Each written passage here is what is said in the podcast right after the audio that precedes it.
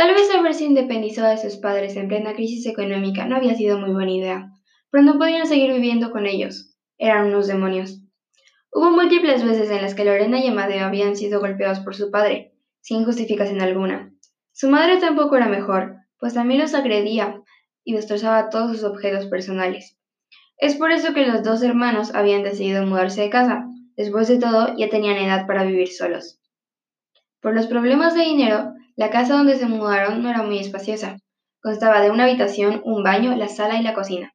Aunque no eran las condiciones más apropiadas para vivir, ellos eran felices, se habían alejado de sus demonios. La habitación donde dormían era pequeña y tenía una cama matrimonial. Esta era de una manera bastante vieja y oscura, bruscamente tallada. Las sábanas que tenían eran de un hermoso blanco perla y eran tan suaves como la seda. Los pisos eran de una clara madera de pino que contrastaba bastante con la cama. Las paredes eran blancas y la única fuente de luz aparte del gran ventanal era la antigua, antigua lámpara amarilla que le daba un aspecto muy antiguo y misterioso a la casa cuando alumbraba.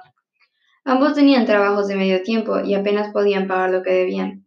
Su único confort era el saber que tenían a su hermano al lado y no pasaban por ese problema solos. Un día, cuando Lorena se encontraba sola en casa, se escuchó el timbre. Ella abrió la puerta y encontró una cesta de chocolates y frutas. Miró hacia ambos lados fuera de la casa y como no vio a nadie, decidió meter la cesta y llevarla a la cocina. Y adentro le examinó y encontró sus chocolates favoritos, pero no había ninguna nota. Supuso que fue algún vecino tímido pero amigable, así que sonriendo metió un trozo de chocolate a su boca. Al morderlo, sintió algo amargo, pero no le dio mucha importancia, ya que estos tenían un poco de licor dentro. Después de terminarse todas las golosinas, dejó la cesta con frutas en el mesón de la cocina. Se sentía un poco mareada, tal vez había exagerado con el dulce. Tomó agua y fue a dormir, pensando que esa sensación pasaría y estaría como nueva al despertar. Cuando despertó, su hermano ya estaba en casa preparando algo para la cena. ¿De dónde salió esta cesta? dijo Madeo. No lo sé. La dejaron enfrente de la puerta. No tenía ninguna nota, respondió Lorena. ¿Comiste algo de ella? Preguntó él. Unos chocolates. Él la miró con el ceño fruncido y negó con la cabeza, cerrando los ojos con cierta decepción. Su hermana había sido muy irresponsable al comer algo de extraña precedencia. Oh, vamos, Deo. Solo eran unos chocolates, exclamó su hermana. Él no dijo nada, solo esperaba que ella no se intoxicara con esos chocolates misteriosos. Está bien, no lo volveré a hacer. Lo lamento, se disculpó Lorena. Los días pasaron y todas las cosas empezaron a cambiar un poco.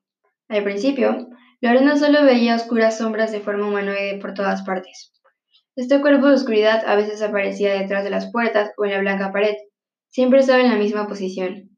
Sus manos estaban ocultas, las cuencas de sus ojos eran la parte más oscura y se podían ver unos colmillos donde se supone iría la boca. La chica no sabía qué hacer, solo estaba asustada. No podía hacer una broma de su hermano, ya que siempre le pasaba cuando ella estaba sola. Después de un tiempo empeoró, la sombra empezó a cobrar forma. Aunque aún era una especie de mancha negra, ahora podía moverse. Caminaba lentamente arrastrando los pies. Sus manos ahora eran completamente visibles. Sus dedos eran largos y muy delgados. Sus brazos, al contrario, eran bastante cortos. Lorena tenía la sensación de que sus manos se alargaban cada vez más para alcanzarla. Algo no había cambiado. Eso era el silencio mortal. Este se formaba cada vez que el ser aparecía. Todos los sonidos externos se apagaban. Era muy posible que nadie más que ella pudiera escuchar los gritos de pánico. Ella solo corría y se escondía de la sombra rezando para sentirse segura. Tenía miedo, mucho miedo, pero probablemente era su paranoia y el temor a quedarse sola para siempre. De un día a otro la sombra desapareció. Lorena ya no veía por ninguna parte, no la veía por ninguna parte mas ella seguía teniendo la sensación de no estar sola en casa. Cada mínimo ruido la hacía saltar de su silla, y cuando su hermano llegaba a casa, ella lo abrazaba fuerte y lloraba sin darle explicaciones. Aunque en el día todo quedaba en una peligrosa calma, las noches se volvieron más oscuras y siniestras. La chica empezó a sentir un picor en la espalda y las manos, antes de dormir, y cada mañana sentía como su cuerpo era más pesado. Amadeo también sospechaba que algo pasaba, él notaba cómo su hermana daba vueltas en la cama, intentando dormir, y cuando ya estaba dormida lanzaba alaridos de pánico. Él estaba muy preocupado. Sabía que su hermana tenía algo, pero no contaría sus sospechas para no asustarla más. La única manera de saber la verdad era quedándose despierto y observar a su hermana. Eso hizo él. Amadeo decidió quedarse despierto la noche siguiente para intentar encontrar él o lo culpable del sufrimiento de Lorena. Ya pasaba más de la medianoche y nada ocurría. Se estaba empezando a quedar dormido. El cielo estaba muy oscuro y solo se podían apreciar algunas estrellas. Además, la luna había decidido no salir esa noche. Todo estaba cubierto por una oscuridad casi absoluta. Amadeo no podía ver casi nada. Ya rendido, se dio la vuelta para dormir. Cuando estaba cerrando los ojos escuchó algo. Un gruñido estremecedor.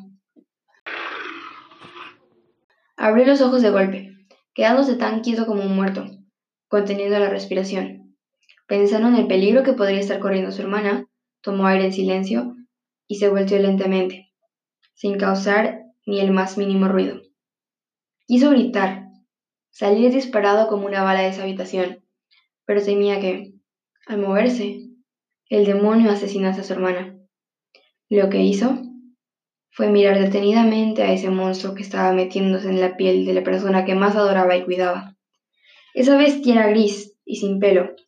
Su piel era tan delgada que la poca luz de las estrellas la traspasaba. No tenía músculo alguno en la cara. Su piel estaba pegada al cráneo. No tenía ojos. Sus cuencas eran negras y huecas. Tampoco habían orejas. Aún así, Amadeo estaba seguro de que la cosa podía verlo y escucharlo perfectamente. Sus manos eran extremadamente largas. El principio de la muñeca se encontraba donde el antebrazo de Lorena comenzaba. La punta de sus dedos llegaba hasta los dedos de la chica. El chico solo podía ver la mitad del cuerpo del demonio. La otra parte estaba dentro de su hermana. Esto era lo que más le preocupaba. El monstruo quería meterse dentro de su adorada Lorena. Y tal vez había respirado muy fuerte, o sollozado sin darse cuenta. El problema era que el demonio lo había escuchado. Ahora lo miraba a él. La bestia gruñó con fuerza y después de mostrar su deformado rostro, se metió con mucho ímpetu al dormido cuerpo de la chica. En ese momento Lorena gritó muy fuerte, un alarido de dolor, como si le arrancaran el alma. El silencio mortal volvió. Las estrellas ya no eran visibles. Estaban rodeados de la penumbra total. Amadeo empezó a temblar. Eso debía ser un mal sueño, pensó.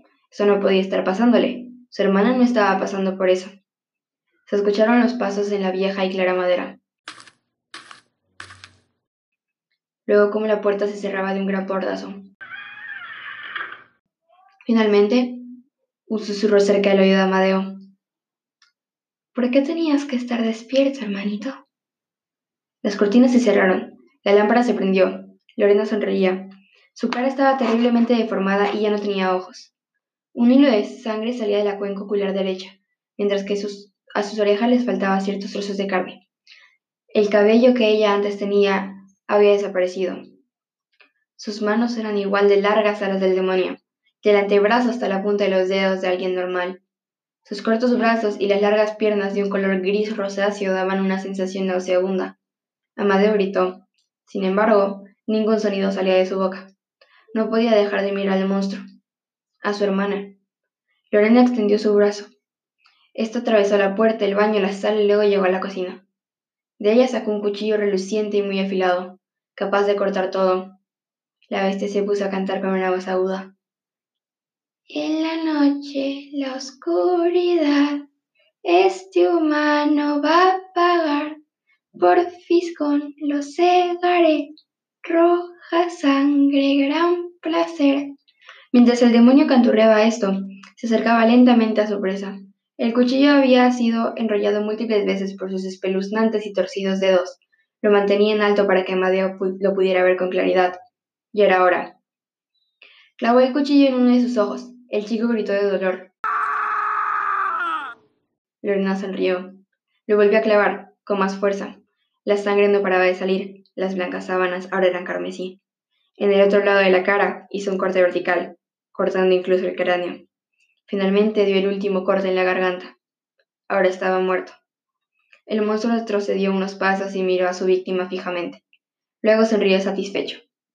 El fisgón ya no podría seguir viendo lo que no debía.